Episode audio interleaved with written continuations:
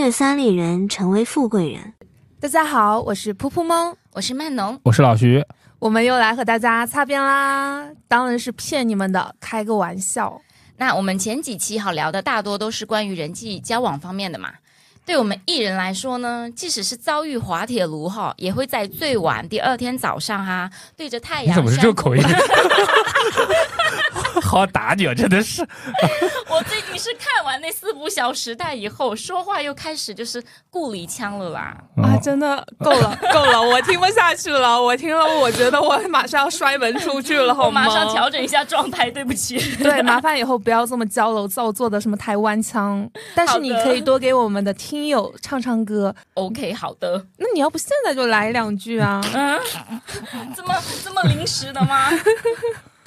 那话说回来，就对 I 人来说啊，社交绝对是一个考验啊。就是我们有一位 I 人听友说，能不能出一期对 I 人友好的节目，直接跳过前期的一个破冰环节，一眼来看出这个人他到底什么玩意儿？哎，没办法，就是我们当然是呃有求必应，这么宠我们的听友的，所以呢，我们今天就打算和你们聊点就比较玄乎的东西，就是面相。呃，你说玄乎的东西，怎么感觉声音都变得，整个人都变了？那营造氛围，对吧？后期你把那个什么 BGM 都配上去，对吧？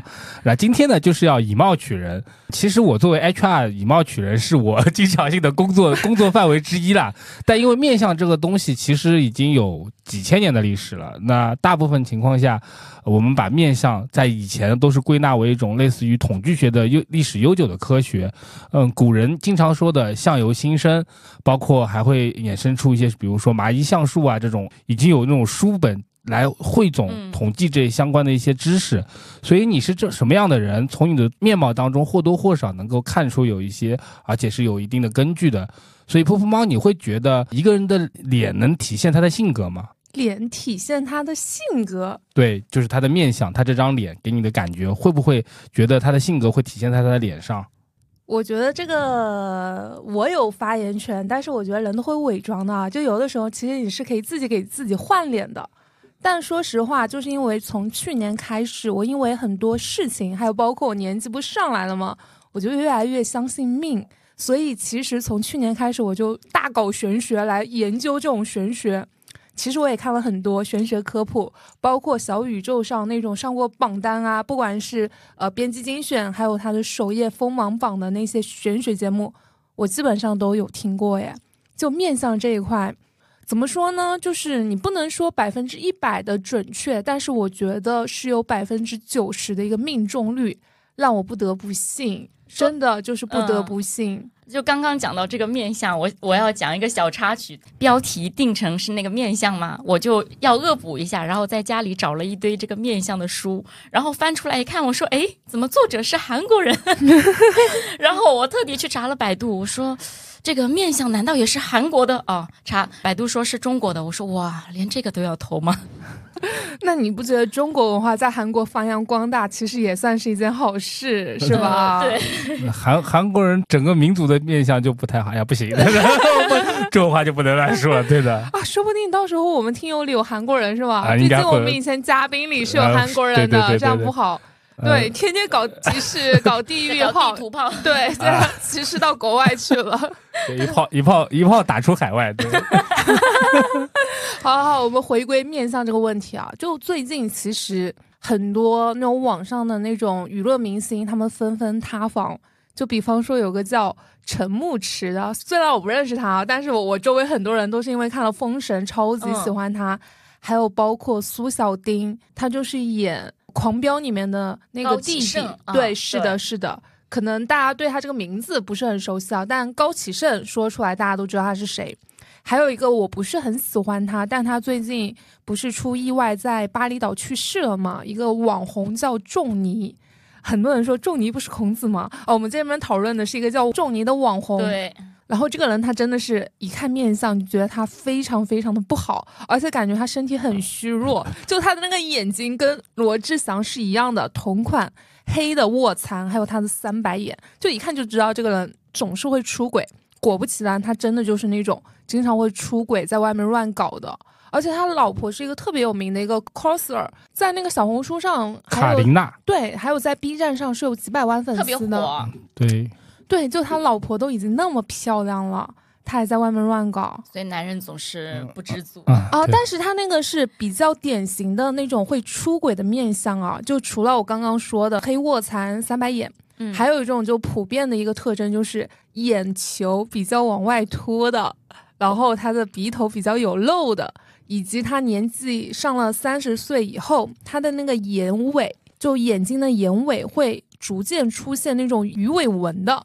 这种人，他们就往往会自制力会比较差啊，就比较容易难以抵挡外界的诱惑，然后会有那种桃色纠纷，就更加容易出轨嘛。我不自觉的摸了一下自己的鱼尾纹，我我一直都在盯着老师这边看，你听听，我都听过算了，我就看看到你在看我，你知道吗？我没有，我女朋友会听的。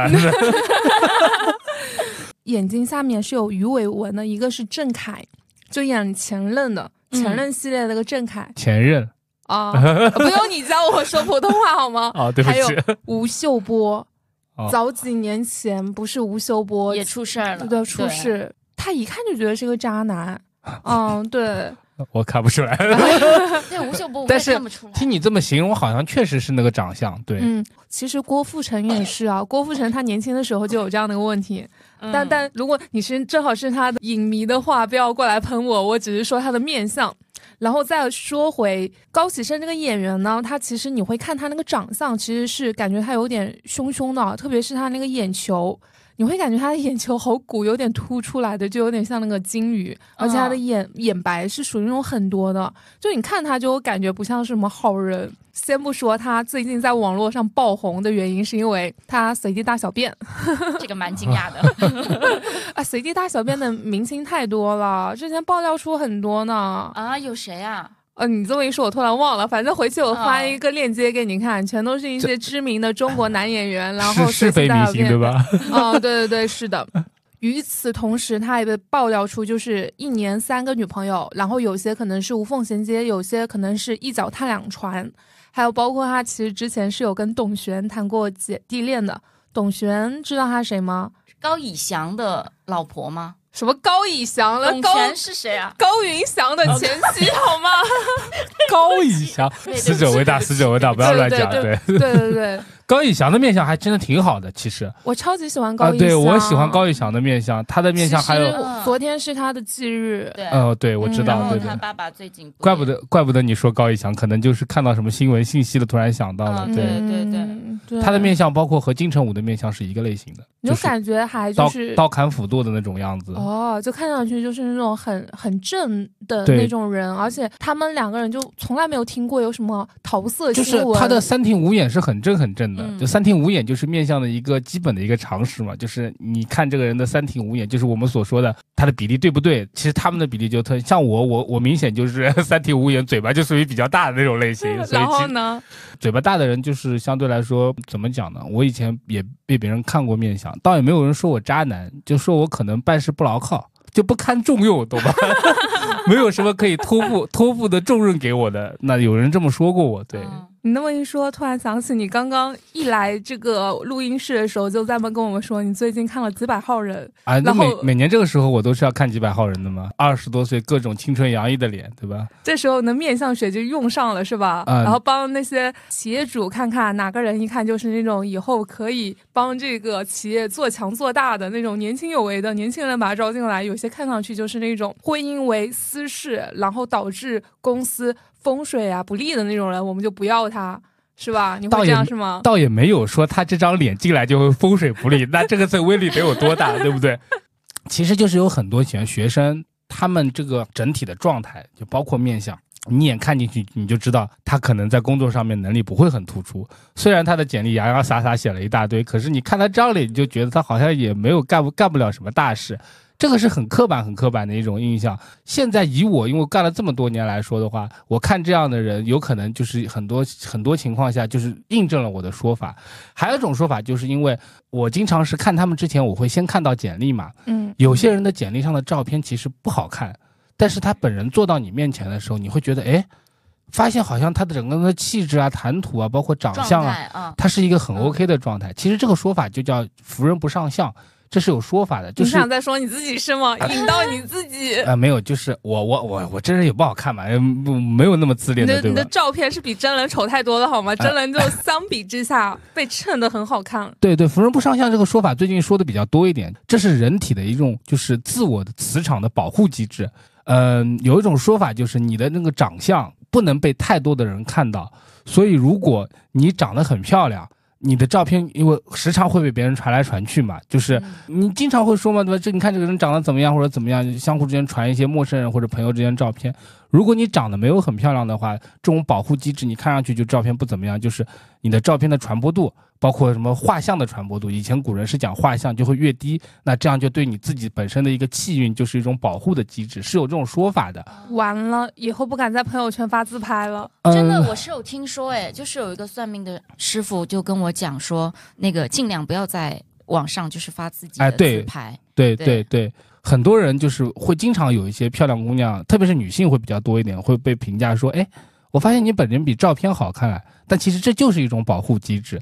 我们退一万步讲嘛，你自己的一个私人照片被疯狂的转来转去，你不知道它到底会不会用作他用，对不对？嗯比如说印在小卡片上面，对不对？你的照片长得很漂亮，你印在小卡片上面，其实这也是在折损你本人的气运，是有这种说法的。那你说那些女明星，那岂不是完蛋了吗？她们就靠这张脸啊，活跃在影视圈呢。所以你想一想，这些明星是不是大多数不用真名的，他都有个艺名？哦，就像万农是吗？你不是，你姓扑，你叫扑扑猫。他们有时候会想办法找一个高人取一个艺名，点化他一下，对吧？你改或者有时候改个名字，对吧？严严宽硬要改成严严以宽，不知道为什么，对吧？但肯定是有缘故，对吧？这种情况下，其实就是呃，你觉得照片如果拍的很丑，你要庆幸照片拍的很丑，对。就如果你觉得你的照片拍的很漂亮，可能不知道有什么倒霉的事情会找到你身上。哦，原来如此，原来照片不好看对你也是一种保护机制、啊。对，就是一种保护。哦 原来我的照片在保护我。嗯，那没有，你俩照片都挺好看的，感谢高科技。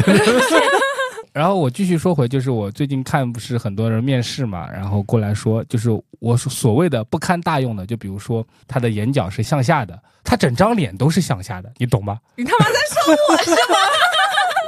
我们三个人就相互 没有对视看来就是看去，他的眼没有啦，就是哎，我就想到吧，就是他的眼睛、他的嘴角、他的眉毛全都是向下的，这个人就体现出就是既不能干又不高兴的状态，然后坐进来，哪怕所有的问题他都和你对答如流，但是你你会你就会觉得他好像有些不高兴。对，就发发挥就欠佳。有些人就相对来说就会比较阳光一点，进来之后他整个人都是向上的。这个其实和整个人的状态也有关系，就是那人人可能就是这个面相所谓的东西相由心生嘛，对吧？你整个人状态很好的话，可能呃你给别人的感受也是好的，即使你长得没那么好看。古人不是说那种长相嘛，对吧？什么口阔，什么什么鼻方这种，就是其实你仔细想，什么他的这种描述富贵人的长相是长得很丑的，跟个猪头一样的，对不对？就是你真的单单拆说，你真把这个人画成那个样子，你会觉得很丑。但是有些时候，他这个所谓的富态就是这个道理。他站在你面前，其实他有可能就肿得跟个猪头一样，可是你就会觉得这个人很喜庆，哎，就就那种长相。你说真说好看吗？就不一定好看的。嗯但是你看到他，你就会觉得他是一个喜庆的人，怪不得那么多美女的老公都长得像猪头，就是有，就是就是有富。我感觉我将会得罪很多人。啊，没有没有没有，就那那说不定就是等着收律师函吧。我们的听友就是看照了照镜子，嗯，我长得像猪头，我可以有美女对吧？而且我我会觉得就是有些长相确实是让人喜欢不起来的。前段时间我面试了几个美女，就所谓的那种美女啊，严格意义上美女，可是她长得确实很漂亮，就是那种小脸、尖尖下巴，而且也不是整的，我看得出嘛。她的眼睛也比较漂亮，整个的状态都是很精致的。嗯，可是就是有一种让你觉得很不舒服的感觉，为什么？就是有攻击性的长相。哦，呃那怪不得都说中国男人喜欢白又瘦。你看人家长得有攻击性，你觉得人家就是不好征服是吗？呃，不不是，怕人家不不听你呃话。不不是，呃呃你不能这么理解，就是他长的这个攻击性，不是说对我有攻击性，他就是整个的气场，他会觉得你会让你会感觉他好像不合群，你会感觉他好像不好相处。虽然他性格可能不是这样的，但是他要花更大的力气去展现那一面。往往有的人一张脸就可以拒人千里之外了，不单单是长得丑，也许他那张脸是在保护他呢。呃，有道理。对，也许他有可能是拍照时候更难看，对吧？是是这个道理。但是，嗯、这种情况下，对于我们作为面试官来说的话，我不得不说，作为 HR 来说的话，面相是第一关。对，你你长得不合我眼缘，我和你聊再深入的问题，我都会给你打折扣。是的，是的，很多人都说，就是如果说要面试的话，还是不太建议线上面试，还是得线下过来。不仅是来看一下这个公司一个环境啊，就是未来的那些工位上那些人，他们的面相看上去嗯是那种喜气洋洋的，还是看上去心如死灰的，以及要看一下自己的领导，还有领导他也想看一下这个面试者。他的一个状态，我们两个人互相气场相不相投，就有的时候就跟谈恋爱是一样的。对对我之前面试的时候也是，我就是比较倾向于去线下面试嘛。然后线下面试的时候，我见面试官的时候会有意无意的就要跟人家搭几句，就比如说进哪某一个房间去面试了，然后我说：“哎，我坐这儿吗？”哎，好嘞，就是开始演戏，对对对，就是都是笑着说话的嘛，就是伸手不打笑脸人嘛。你一进去面试，就可能我也是很紧张的，但是我会让对方看到比较就是那个那个笑的那个向上的一个状态。对他看上去就觉得你其实，在公司的话，就是那种比较正能量的那种嗯比较好的氛围，嗯他就会更倾向你。对，虽然我也很紧张，然后就是答的乱七八糟，但是面就是我这样面试的话，就是基本上都还 OK，因为我面试也是销售嘛，本来也就是面你你这张脸去做销售，你就 你就坐那，就是我都愿意多听你说两分钟，真的是坐那就是销冠。嗯，对啊，坐那就是销冠，就这没有什么问题的，对的。笑死，跟客户说那个单子带过来，然后刚刚又就回到那个面试这一块啊，就是我想起我之前去面试的话，我基本上也都会伪装下自己。虽然你别看我平时吊儿郎当的，然后也不洗脸什么的，但是如果我去面试的话，我是打扮的人模狗样，会看上去是一个很合格的社畜，然后说话的时候也是那种笑面迎人的，即便我的嘴巴是往下塌的。但是之前就有被高人点过，那个嗯领导肯定也是研究过面相的，嗯他说：“我感觉好像我我有点装，就是刻意表现的很不紧张，然后很向上。但他觉得我在说话的时候，其实他能够感受到我身上那种紧张，包括我那种眉毛就在我的脸上那种抖动的幅度是特别大的。他觉得我这个人其实内心不是很沉稳。然后他又问了我的 MBTI，其实我是很早就开始研究 MBTI 嘛，然后还研究我的星座，啊、嗯，对，还有血型，把所有的就这种乱七八，糟的领导东西都对。”轻吗？呃也没有啊，嗯主要是那个领导他可能就喜欢搞这些东西，嗯对比。较信这些，是的，还好还好，我是射手座，因为他也是射手座，哦对，哦所以人家也是因为射手座，然后就算了一下，觉得还挺合适的，就要了我。但他就说我这个人其实是非常不沉稳的，然后还有说我这个人做不了领导岗，完全没有领导相啊、所以我就觉得，嗯，这个人真的是研究面相的人，可以可以。一般就是做生意啊什么的，就会对面相就是相对研究的多一点。我每次我要有什么合伙人，我给我妈发过去，然后我我跟我妈说，你看那个这个人怎么样，适不适合做？我妈说，哈，面无三两肉，处不熟，不用了。对对，你你看面无三两肉，你看他他妈妈就说的就是。脸上其实很多人是追求，就是你脸要小，对吧？你要显得就是我我没有看着你说了，你不用自己摸自己我我想说，我脸上有肉 好吗？呃对，但是真正就是看上去让人觉得舒服的是那种就是肉嘟嘟的。嗯，你看你喜欢小动物都喜欢那种肉嘟嘟的脸嘛，对吧？一个道理的的，那何况是人呢？呃虽然这么说话也不对，但是你脸上有肉就显得沉稳一点，对吧？你也不至于就会觉得自己好像嗯感觉这个人托付托付不了这样的一个感觉。之前上学的时候也是，我上那个专业课的时候，老师可能那个前面几分钟就会给我每节课都是呃做思想工作嘛，让我去整容。啊，因为学艺术嘛，如果你要去当歌手，往台上去走的话，我很多同学都是削了骨啊，或者怎么样。我之前一个师姐上那个星光大道，然后也是是得了月冠军还是还是什么的一个角色，她去韩国。她那个好恐怖啊！就是真的是把头皮切开，就是拉皮嘛，然后把那个 哎，把那就整张脸往上面拉一拉，你知道吗？就是就拉皮手术。对对，拉皮手术，我当时我简直我就不敢想。然后我那时候还是婴儿肥嘛，就是肉嘟嘟的。然后老师说：“你这样的脸怎么上去啊？现在的电视都是宽屏，哎，你上去简直占宽屏的一半，哎，就是讲话也蛮难听的。”然后我就 宽屏的一半有那么大吗？真的是。那时候嘛，因为我本身就是从小受那个父母的这个传统的这个面相啊，或者说是什么这些影响，所以我对面相蛮看重的。我就不太同意说我要去把那个下巴或者削尖了，因为我觉得那是代表晚庭嘛，你晚年嘛，下庭是代表晚年的。如果你下巴就是晚节不保，就是没有想不到晚福嘛，所以我说那那不行，要是我红不起来咋办？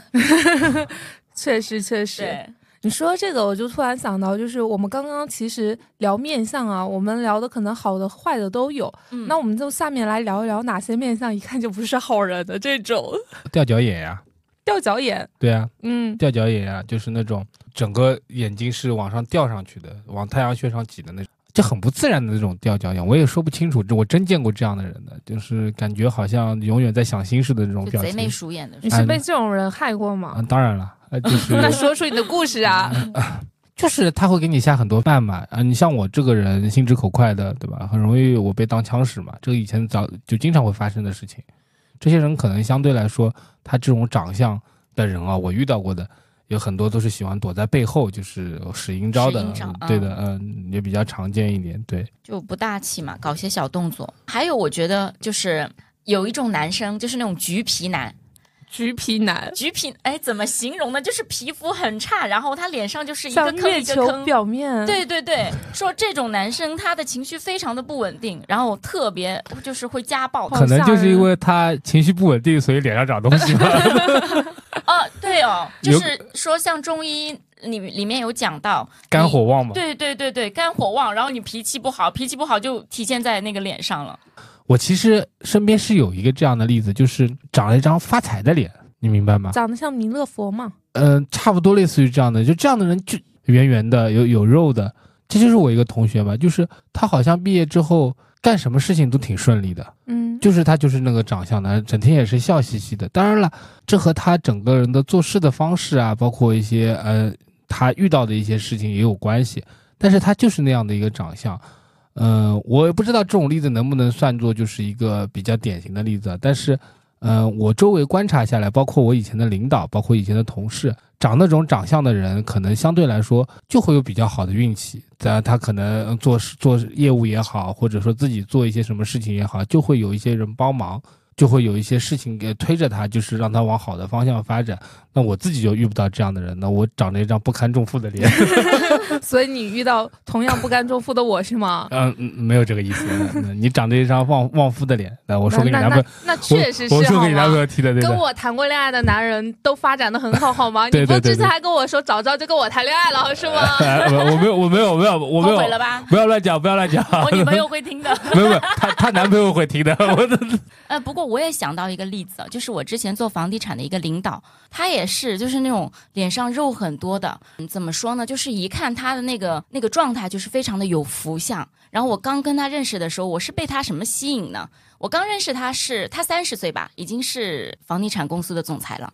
然后我当时是那个还在上大学的时候，我们有因为一次活动嘛，然后就是有同行的这个机会，看着他在前面走，然后他那个步子非常的稳，就一般我我遇到的一些男生，他们走路都是步子都会，要不就很快，他没有那么稳的。然后我现在回想起来说，三十岁，因为我也三十岁了。我现在同龄人也没有哪个男生是走路是非常是稳到稳成那种程度的。现在嘛，那房地产不是面临转型嘛，然后很多房地产就就干不下去啊，怎么样的？然后他就转型很成功，呃，在北京那边就是开发出了一块就是类似阿那亚那种的那种地方。然后我就觉得，就这个人，就是真的是你可以从这个人整体的一个状态感觉到这个人的福气啊什么的。可能上辈子也积了很多德，啊所以这辈子就是那他长得不是很好看，他长得真的像佛一样。我给我妈看他的照片，我妈也说，就是她说从世俗的眼光看，就绝对不是好看的。但是你一看过去，就是感觉他就是那个，跟他在一起，其实就相当于把一尊佛请回了家。嗯，其实他是忘的是一家人，好吗？我怎么我怎么觉得浑身别跟他？在一起，我天天跟佛睡觉，好恐怖啊！牺牲小我，成就大家，好吗？哎，那你们有没有遇到过什么第一眼看上去你觉得这个人还挺不错，但是接触下来很打脸的这种？你是说过了一晚卸妆之后？啊，没有没有，不是这种事，不是这种事，对吧？你要被骂了，我跟你说。那我第一反应就是，嗯，怎么好像似曾相识的场景呢？第二天早上醒过来，他身上都是粉，但是这张脸已经不一样了。我还以为你是跟曼农睡过了呢，我靠！没有啊，他化不化妆都是这个样子啊？那你说我是吗？我跟你没睡过好吗？呃，那你可太不一样了。我靠，这太吓人了！然后你刚刚一直在那么笑容，这种感觉，你就让我想到那种笑面虎的面相啊，就是你这种看上去总是笑嘻嘻的人，其实是很难琢磨的。就是你会感觉这种人对谁都很好啊，然后也觉得很快乐。但说实话啊，我好几次被小人搞都是被你这种人搞的，好吗？就比如刚我刚刚毕业的第一家公司的同事，他就这种看上去跟谁都笑嘻嘻的，你会感觉这个人超级好。每次看到他，你就觉得他很快乐、很阳光，但是他结果就是那个背地里的那个最喜欢去告状，什么事情都告诉我们的领导的那个打小报告的人，特别的恶心。我没有啊，我就是一个乐观的人啊。啊，但是你是 HR 呀，你不是应该也要做这件事情吗？嗯，我不会背后搞人啊，就我是属于那种当面搞。啊，对，就是我真的觉得你不爽，我会就是对你有意见，我会直接当面说出来的。所以其实我的这张脸，他们说我凶的时候是特别凶的，就是那种一看就知道我在生气了。就你知道，就像你刚才说那种人，他的喜怒是不形于色的。对，是的。呃，但我不是，我高兴就是高兴，我不高兴我就挂在脸上。你你就从隔两百米你就觉得我这个人的整浑身散发着他要发飙的气息，你知道？所以你不堪重用啊。太不会伪装了，就是你们知道，就是长相这个东西是其实也是有五行之分的嘛，你们自己也可以去就自己去比对一下。我照一下，嗯，你就是像我这张脸就属于很典型的火型脸，怎么说？就是我的眉毛是呃方方正正的，但是我的下半部分是一个圆圆的，这个叫火型脸。还有那种木型脸是瘦瘦长长那种叫木型脸，方方正正的，就整个人长得跟块麻将麻麻将牌一样的那个叫金型脸。这种人是一般都是很有原原则。这种人是看重用的，那肯定啊，对，然后看上去就很看重用。金木水水型脸，水型脸是这个脸肉肉的吗？呃，对，肉肉的。对，那我是水，那我是水，呃，水型脸就是肉肉的。这个这这些人就相对来说就是没什么心眼子，对人什么的都会比较真诚一点，但也不堪重用。对对对。就总结下来，我们三个人都不太看重用。还有一种土型脸，土型脸就是这个人长得就是。就是他除了方方正正以外，他还有很很肉实、很厚，嘴唇也厚，是鼻子也厚，就浑身耳耳朵也大，呃，这个人就憨厚老实，就看上去为什么有的人你会觉得看哎一看这个人就很老实，就是这个原因。木星脸就一看这个人就觉得像偷奸耍滑，对吧？这个知识就是你自己去山山上走走一走的时候。因为我有一年不是去你老家，就去江西那边龙虎山嘛。我怎么知道你去我老家？真是的。就去江西龙虎山，我我上山，我那年心情很不好，你知道？你要去当道士是吧？就是因为我姓道嘛，然后我我很生气。哎，你真的是去那要做道士啊？我不是道士，就烧烧香而已，没有那么我六根未净，对吧？我沉迷女色。我上山的时候就是我却被我被小人搞了，我工作不顺利，我工作没了，然后脾气很，我身体又不好，那段时间可能走路也带风，然后脸也不好，然后嗯就脸上的表情也挂不住。下面有一个道士，他背着个箩筐，他下山买东西，然后他已经经过我了，已经走出去二十米了，他突然回头喊我说：“小伙子。”稳稳心神，上山的路慢一点，烧柱香，下山就回去工作吧。你所有的什么气都已经写在脸上了，元阳外泄。他就说这种话，你知道吧？老道士很玄很玄的，告诉我，他说你现在这个状态，去哪烧香都没用，就这个意思，就是。该山上玩一圈就玩一圈，你该回归生活就回归正常生活，然后他就背个箩筐下山买菜去了。就是有的时候你不得不相信这种事情其实是有一定的一个依据在的。你不知道哪个地方会有高人，他一眼能能看穿你。所以为什么有的人也会被人利用，也是这个原因。就是又回到刚刚我所说的，照片不要随便就是拍出去，拍的太好看也是这个原因。啊，修的那么好看，不发出去忍不住啊，真的是。行，以后我发自拍屏蔽你，你看不到。我。哦，谁要看你自拍？真是。但我们说这些，以上这些就仅供参考，也是是我们个人的生活的经验。包括虽然我工作和面相是有一定关系的，但是我判断一个人行不行，首先我得看你学历，对吧？